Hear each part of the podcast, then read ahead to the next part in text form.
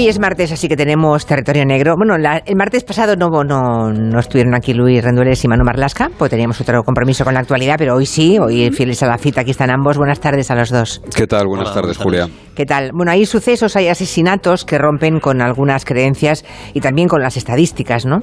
Ah, dos de esos crímenes los cometió Francisca González, que es una ama de casa de Santomera, en Murcia, hace ahora 20 años. Eh, Paquita, como la llamaban, eh, bueno, demostró que existe existen madres que también pueden matar a sus hijos, ¿no? Aunque, como recordábamos al principio del programa, de todos los crímenes cometidos, de todos los asesinatos, todos eh, los que mm, cometen las mujeres son Manu y Luis el 10%. Hemos ido a la fuente del Ministerio del Interior. El 10% de cada 10, uno. Sí, eso, es la estadística. Mm. Eso es lo que dice la estadística. Ha subido un poquito, ¿eh? Ha subido un poquito en los bueno, últimos tiempos.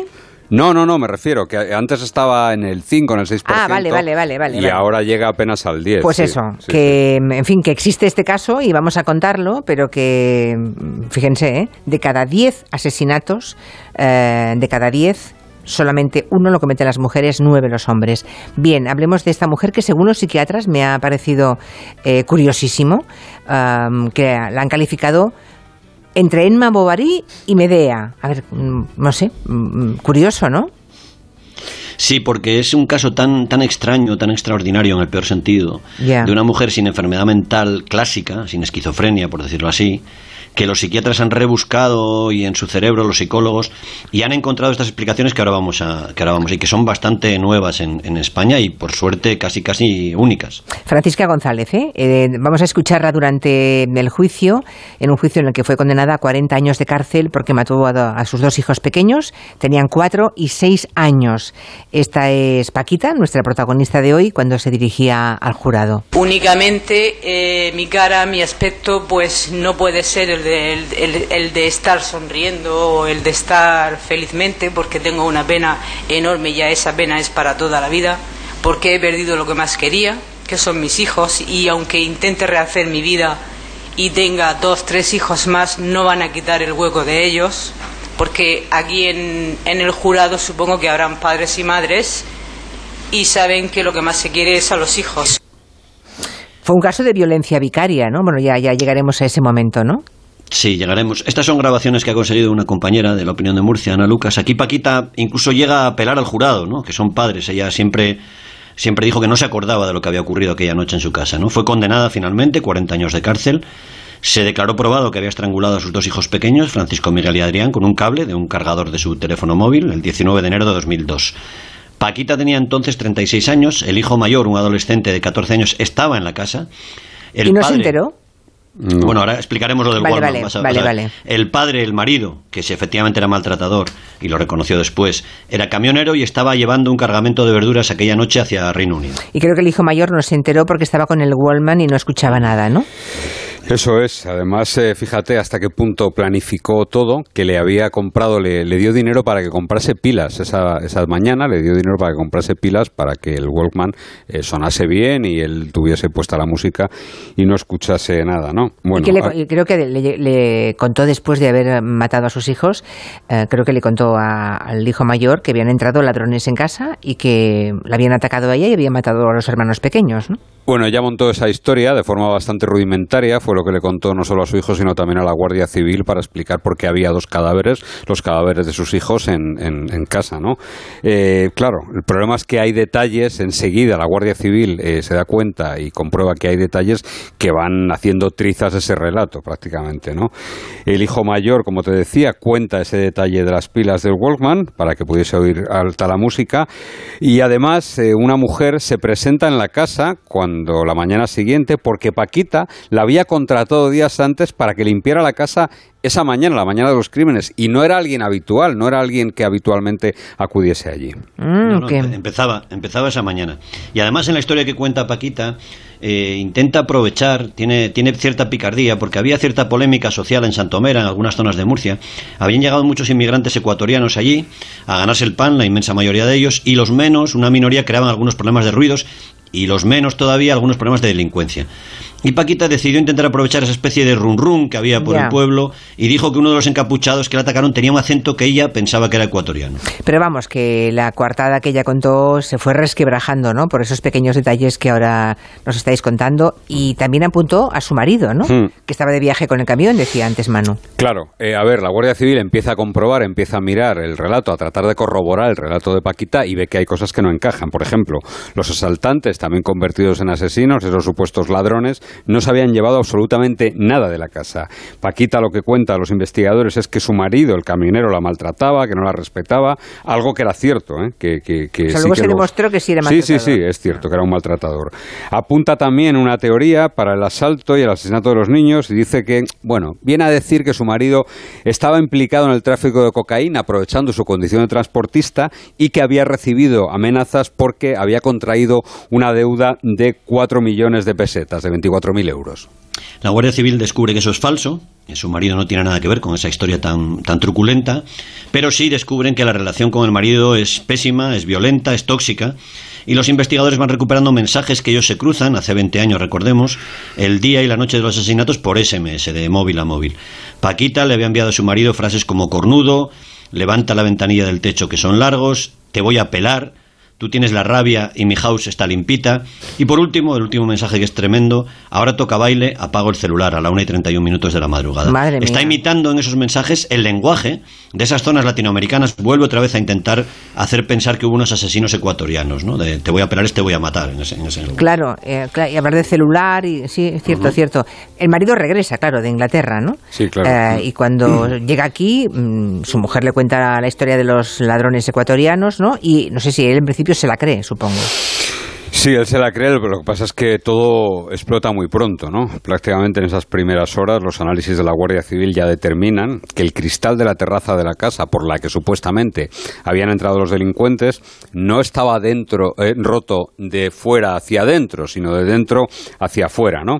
Encuentran una plancha incluso con la que se había roto el cristal, en la propia persiana encuentran las huellas de Paquita en un sitio que habitualmente uno no pone las huellas, sino es para hacer algo muy concreto y la historia se va desmoronando, ¿no? En la casa han encontrado también en ese momento una peluca rubia de mujer y 6.000 euros en efectivo, ¿no? Y el hijo mayor, el superviviente, dice que no ha visto a nadie irse de allí en ningún momento. Entonces, Paquita, ah, cuando se le presentan todas estas pruebas, la Guardia Civil eh, la deja que entierre a sus hijos y después le presenta toda esta carga de pruebas, todo este edificio acusatorio, y en ese momento habla de su marido, dice que su marido es el culpable. Ya, pero el marido, eh, que es verdad que le maltrataba, decís, ¿no? Él mismo lo reconoció en el juicio, creo, ¿no?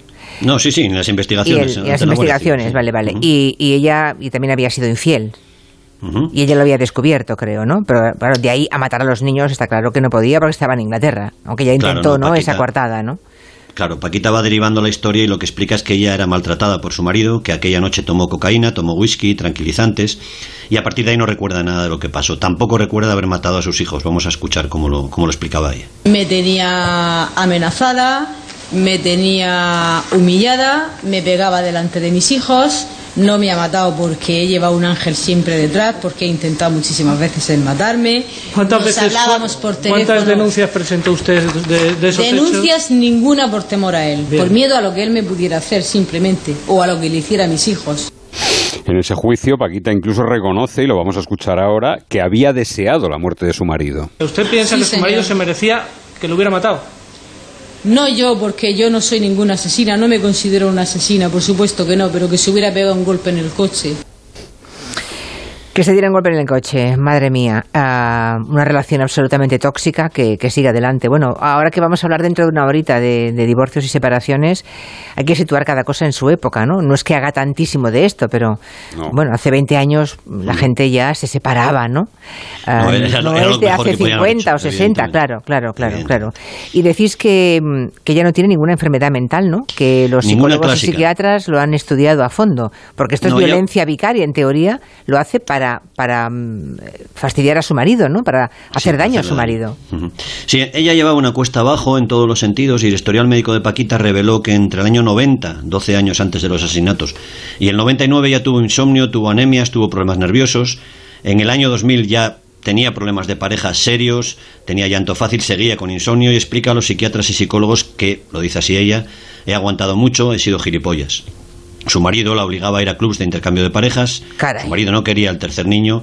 Y ella insiste en que vivía amargada, humillada y que iba recurriendo cada vez más a la cocaína y al alcohol, luego a los tranquilizantes. Ella dice, le dice textualmente, no podía hacerme la loca aunque me beneficie, hacerme pasar por loca me duele. Contó tras los crímenes que lloraba prácticamente a diario, eh, que no se enteraba nadie, que el último vez llevaba mucho tiempo envuelta en la pena y en la tristeza y que no se había valorado. Últimamente, ella, yo pegaba más a mis hijos, dice, les reñía con más violencia por el malestar que tenía con mi marido y creo que hay, hay secuencias ¿no? con el marido que salen en el juicio, eh, insultos, persecuciones en taxi, mm. con peluca, ¿no?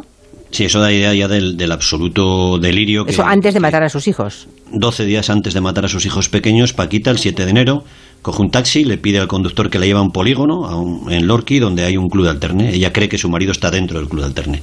Se pone la peluca rubia de la que te he hablado a mano antes para entrar y comprobar si está el marido. No está, pide al taxista, sigue en una especie de gira loca por, por, clubs hasta que encuentra al marido en un club de alterne. ¿no? Se cruzan llamadas enfermizas con insultos, ella finge que está con varios amantes, le escribe cosas como tiene 10 centímetros de polla más que tú, pero el marido no se queda atrás y le contesta, como me toques los cojones más te meto a un sanatorio. Madre mía. En fin, ese, es el ambiente hasta... Esos son eh, mensajes que se iban cruzando. Qué desastre, pobres criaturas, ¿en qué familia fueron a nacer, no? Incluso unos días después llamó a ese taxista otra vez y fue a la Guardia Civil pero no quería denunciar a su marido, sino quería nada más que la acompañasen a casa. Cuando está con un guardia le pregunta, si mato a mi marido en defensa propia, ¿qué me pasa? Y el guardia civil le respondió, pues que sus hijos se quedarían sin padre y usted iría a la cárcel, señora.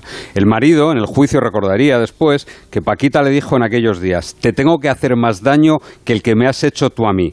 Así que en el juicio ella pidió que la ingresaran en un psiquiátrico y así lo pidió. Usted si tuviera la oportunidad, ¿dónde quisiera estar ahora? Yo, pues como me encuentro, me gustaría estar en el psiquiátrico, es lo mejor para mí. Y no me, y no me gustaría ir a la calle directamente, no podría, no por la gente, sino porque no estoy bien. No estoy bien. Conmueve esta historia tan tremenda. Psiquiatras y psicólogos ah, la han visto, le han hecho pruebas y mm, respecto a su enfermedad mental, ¿qué dicen? Que no hay. Sí, ahí viene lo, a pesar de toda esta circunstancia tan extrema. El cerebro es normal, como el nuestro, ¿eh? no tiene alteraciones, no oye voces, distingue lo que hace. Así se demostró en la resonancia magnética cerebral y en el electro que, le hicieron. Los psicólogos se advierten, y esta es la parte que preguntabas antes, que es inmadura, que es narcisista, que es una persona de inteligencia media, que no tolera la soledad, que busca compañía y que ve a la gente como figuras que le dan afecto y cubren sus necesidades, así lo dicen los psicólogos, o como personas odiosas que la amenazan con abandonarla. Es curioso porque decíamos al principio que aparecen nombres literarios en el diagnóstico, ¿no? Las anomalías de esta mujer, según los psiquiatras o forenses que la ven, ¿no?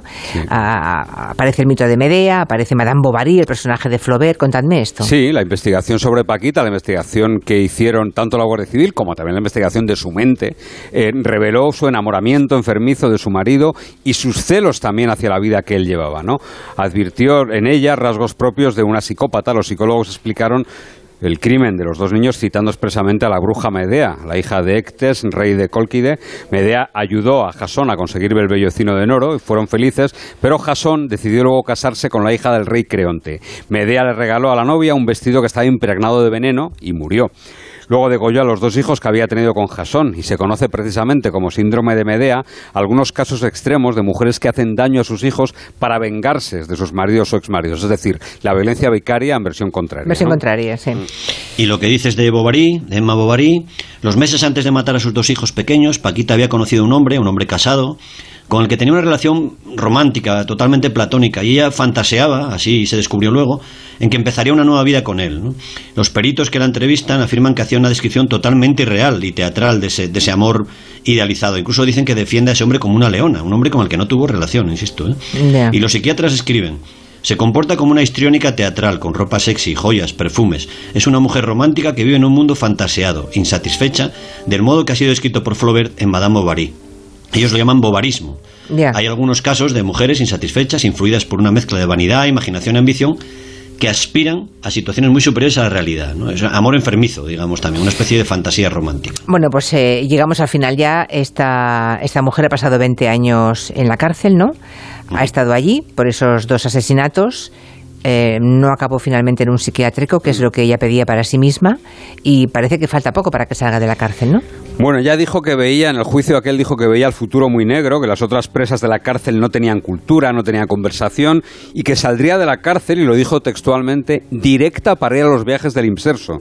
Cuando ella cometió los asesinatos, es verdad, nadie podía pasar más de 25 años en prisión y tuvo suerte porque juzgada con la ley de ahora habría sido castigada con prisión permanente revisable. El caso es que en 2020 salió en tercer grado, a los 18 años de cometer los crímenes, pero mintió. Dijo que vivía con un amigo en Alicante y el amigo dijo que no era verdad. Le quitaron ese régimen y ahora está otra vez en la cárcel, aunque ya disfruta de permisos de salida. El último, que sepamos, fue durante las Navidades. Como mucho, y si no hace nada malo, Paquita González estará en la calle en dos o tres años. Tremendo. Bueno, la... siempre son historias siniestras que nos dejan el corazón a trozos. Hoy la de mm, Francisca González, condenada a 40 años, de los que ha cumplido 20, en una época en la que todavía no se había tocado el Código Penal. Manu Marlasca, Luis Rendueles, muchas gracias. Hasta la semana que viene. Hasta luego. Adiós, adiós.